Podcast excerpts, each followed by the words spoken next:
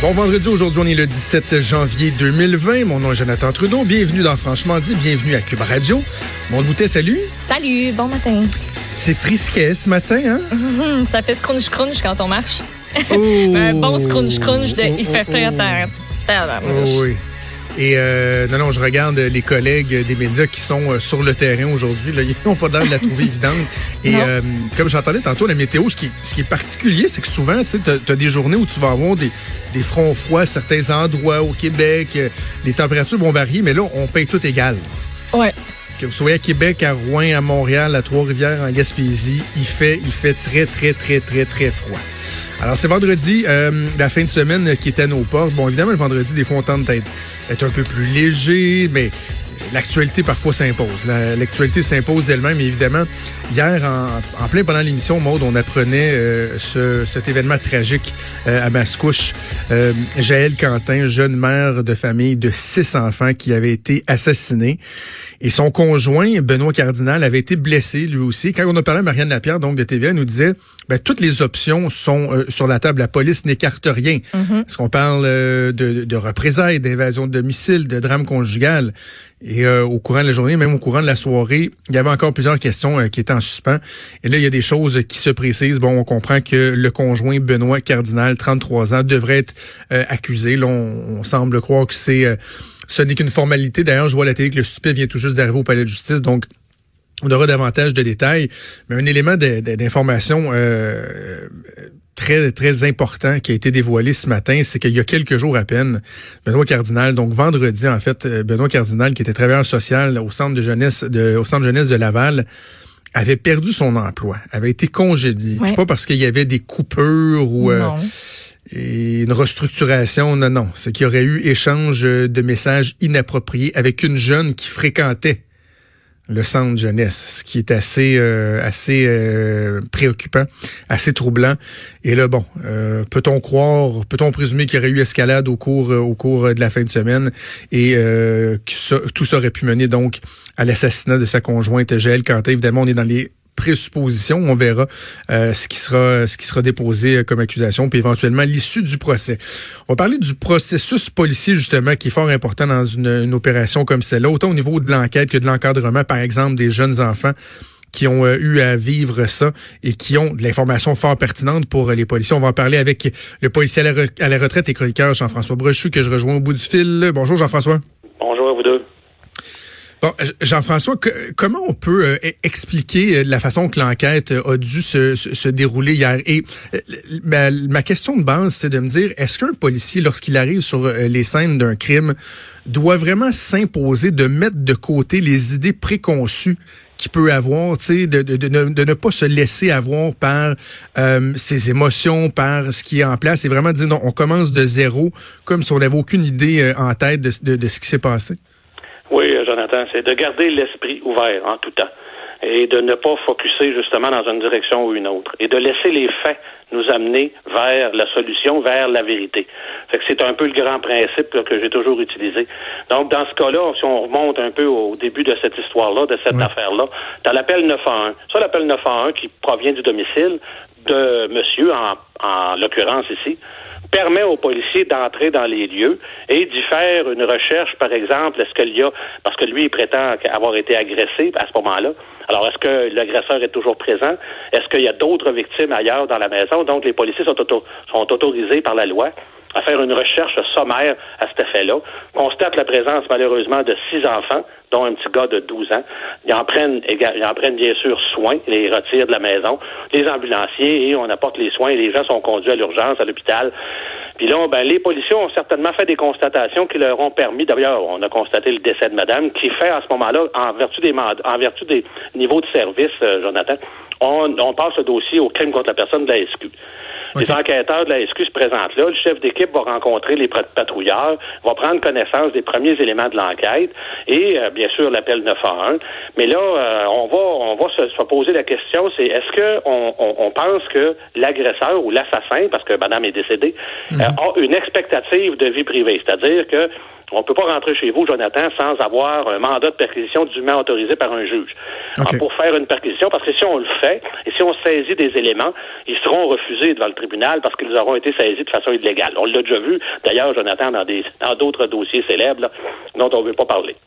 Mais, mais est-ce qu'il y a une distinction à faire, Jean-François, entre une, une scène de crime et un endroit où on veut faire une perquisition? Quand, quand c'est la scène de crime qui est l'endroit où, où qu'on veut euh, perquisitionner, est-ce que le processus est le même ou de facto, il y a, il y a parce que tu parlais de recherche sommaire, mais euh, est-ce que c'est différent?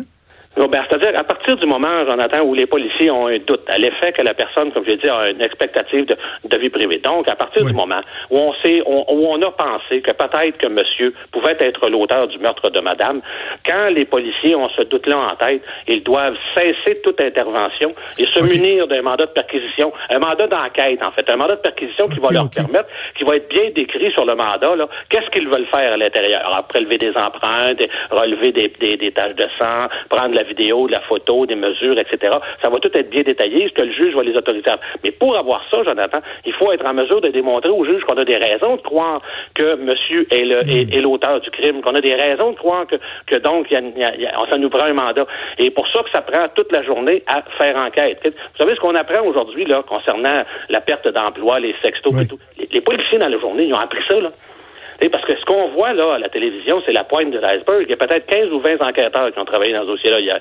Alors les gens s'en, s'en vont chez l'employeur, les, les enquêteurs vont enquêter, ils apprennent qu'il a été mis dehors. Ah oui, pourquoi? Oh, les sextos. OK, est-ce que madame donc l'aurait appris? Hein?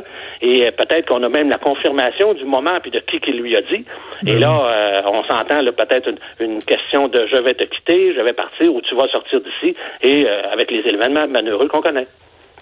Est-ce que euh, on, bon, toi tu l'as vécu de l'intérieur, là, mais nous autres on écoute des, des séries télévisées, puis là on voit dans dans la fiction des fois des criminels qui sont capables de maquiller efficacement une scène de crime, de mettre le blâme sur quelqu'un d'autre, de se disculper. Dans la vraie vie, là, changer une scène de crime, tenter de parce qu'on dit tout le temps la scène va parler d'elle-même, mais lui faire dire autre chose que ce qui s'est passé réellement. Est-ce que c'est ben, est-ce que c'est faisable, est-ce que c'est facile à faire ou dans le concret là, les policiers arrivent pas mal tout le temps à, à avoir juste à déterminer ce qui s'est réellement passé? Quand on n'a pas été capable de le déterminer, Jean-François, Jo- Jonathan, c'est parce que ça avait été bien fait, on ne l'a pas vu. Mais je, je, je pense pas que ça, ça puisse arriver tant que ça. Parce que j'ai déjà vu plusieurs scènes où la- l'accusé avait tenté justement de faire disparaître la preuve, de modifier, de faire fonctionner ça avec son histoire et euh, une lecture attentive de policiers, encore une fois, qui, qui ont, euh, qui ont qui ont déjà vu neiger, qui en ont déjà vu, qui savent euh, qui savent faire une lecture de scène de la bonne façon. Donc c'est plutôt pour ça que j'ai dit moi, ça prend des enquêteurs pour faire des homicides, des enquêteurs qui en font régulièrement, pas des enquêteurs qui embarquent sur la glace une fois toutes les trois quatre ans. Euh, on peut s'en faire passer, mais quand on en fait souvent, on a beaucoup d'expérience. On vient qu'on développe un sixième sens quand on fait une lecture de scène et on est en mesure de, justement de trouver la vérité et de voir qu'est-ce qui fonctionne ou, ou- ou ce qui ne fonctionne pas, comme dans ce cas-ci, avec la version de monsieur. Puis j'imagine aussi, ce qui est très spécial, c'est que les, euh, il y avait six enfants sur place, Oui. ce qui arrive vraiment pas souvent. J'imagine aussi qu'on qu'on leur a parlé puis qu'à partir de là, eux ont peut-être été même témoins ou ont entendu, vu des choses. Mais ça, c'est une bonne question parce que d'abord, premièrement, il faut pas les oublier. Moi, je pense que j'ai- j'ai- à toutes les fois que j'entends, que je vois les reportages sur cette histoire-là, puis que j'ai vécu Ben ces choses-là, je me dis, il y a six petits orphelins ce matin, là, C'est dont un petit gars de 12 ans, là, qui a plus de papa, plus de maman, et on descend jusqu'à un enfant d'un an.